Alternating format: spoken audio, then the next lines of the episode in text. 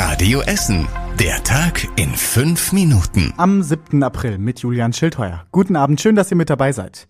Lange wurde es gefordert und jetzt haben viele Essener Hausärzte und Hausärztinnen heute mit den Corona-Impfungen begonnen. Die Kassenärztliche Vereinigung geht davon aus, dass alle 300 Praxen bei uns in der Stadt mitmachen. Viele haben den Impfstoff gestern geliefert bekommen und können damit jetzt impfen. Dr. Römer aus Altenessen zum Beispiel hat heute Nachmittag damit begonnen, weil dann keine anderen PatientInnen in seiner Praxis sind. Er geht davon aus, dass das Impfen in Hausarztpraxen schneller geht, weil die Aufklärungsgespräche nicht so lange dauern und sich die PatientInnen vorher beim Hausarzt aufklären lassen können. Bei großartigen Fragen werden die Leute extra in die Sprechstunde gebeten, um dort Fragen zu klären, damit wir einen reibungslosen Ablauf haben. Ja, fünf Minuten pro Patient ist geplant. Einer der ersten Impflinge heute war Patient Lothar Rausch. Ich hätte alle Impfstoffe genommen, die es auf der Welt gibt, die einigermaßen erprobt sind. Ich hätte auch Sputnik genommen. Kein Impfstoff äh, kann so schlecht sein wie Corona. Klar ist schon jetzt, dass es viel zu wenig Impfstoff gibt. Pro Arzt gibt es rund 20 Dosen pro Woche. In der Hausarztpraxis in Steele standen aber letzte Woche schon 150 PatientInnen auf der Liste. Ende April sollen die Hausärzte dann mehr Impfstoff bekommen. Eine Forderung der Gewerkschaft Erziehung und Wissenschaft hatte am Wochenende für ganz schön viel Aufsehen und Verwirrung gesorgt. Die Gewerkschaft wollte die Abi-Prüfungen in diesem Jahr absagen, wenn die Corona-Infektionszahlen ansteigen. Das halten die SchülerInnen bei uns in Essen für falsch. Viele SchülerInnen bei uns in Essen wollen, dass die Abi-Prüfungen in zwei Wochen trotz Corona stattfinden. Der Essener Bezirksschülersprecher Timon Knüttel findet eine Absage bei den jetzigen Infektionszahlen unnötig, weil alle SchülerInnen zweimal pro Woche getestet werden.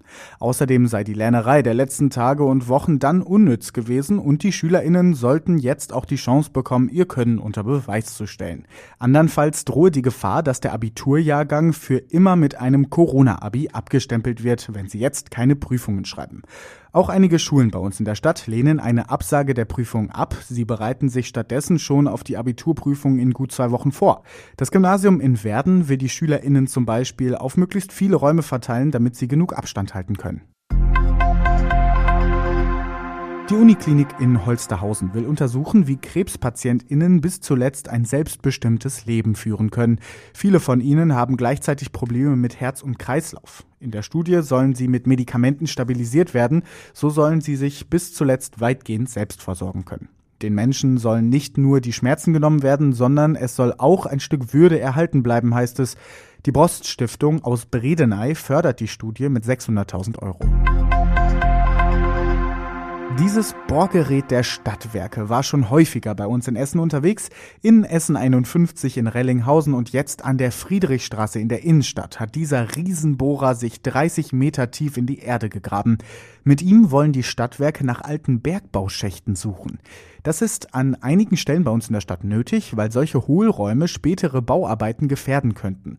Wie lange die Bohrungen andauern, das wissen die Stadtwerke leider noch nicht. Wenn nämlich Hohlräume an der Friedrichstraße gefunden werden, müssen die direkt verfüllt werden. Für die Zeit der Bohrungen ist auf der Friedrichstraße in der Nähe des Bahnübergangs eine Spur Richtung Innenstadt gesperrt.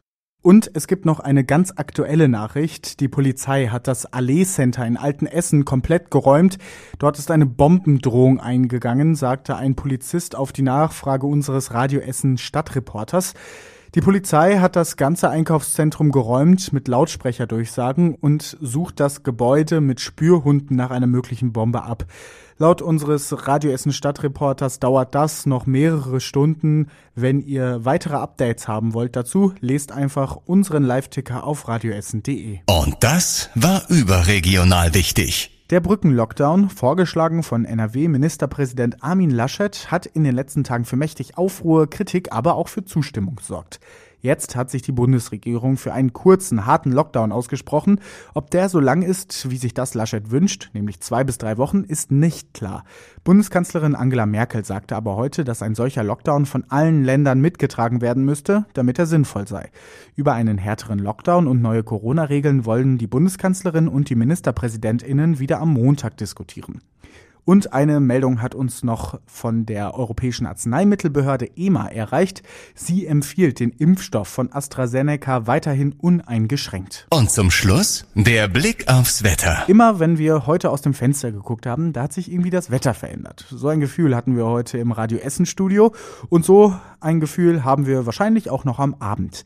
Das Wetter, das bleibt nämlich wechselhaft und es gibt Schnee- und Graupelschauer sowie stürmische Böen. Zwischendurch sind auch Gewitter möglich. Es kühlt sich wieder ab auf Minusgrade in der Nacht. Und dann schauen wir auf morgen und sehen, es wird freundlicher und die Sonne gibt ihr Comeback. Es wird mit 10 Grad wieder wärmer. Aber auch morgen werden wir hier und da nochmal nass. Das war der Tag in fünf Minuten. Diesen und alle weiteren Radio Essen Podcasts findet ihr auf radioessen.de und überall da, wo es Podcasts gibt.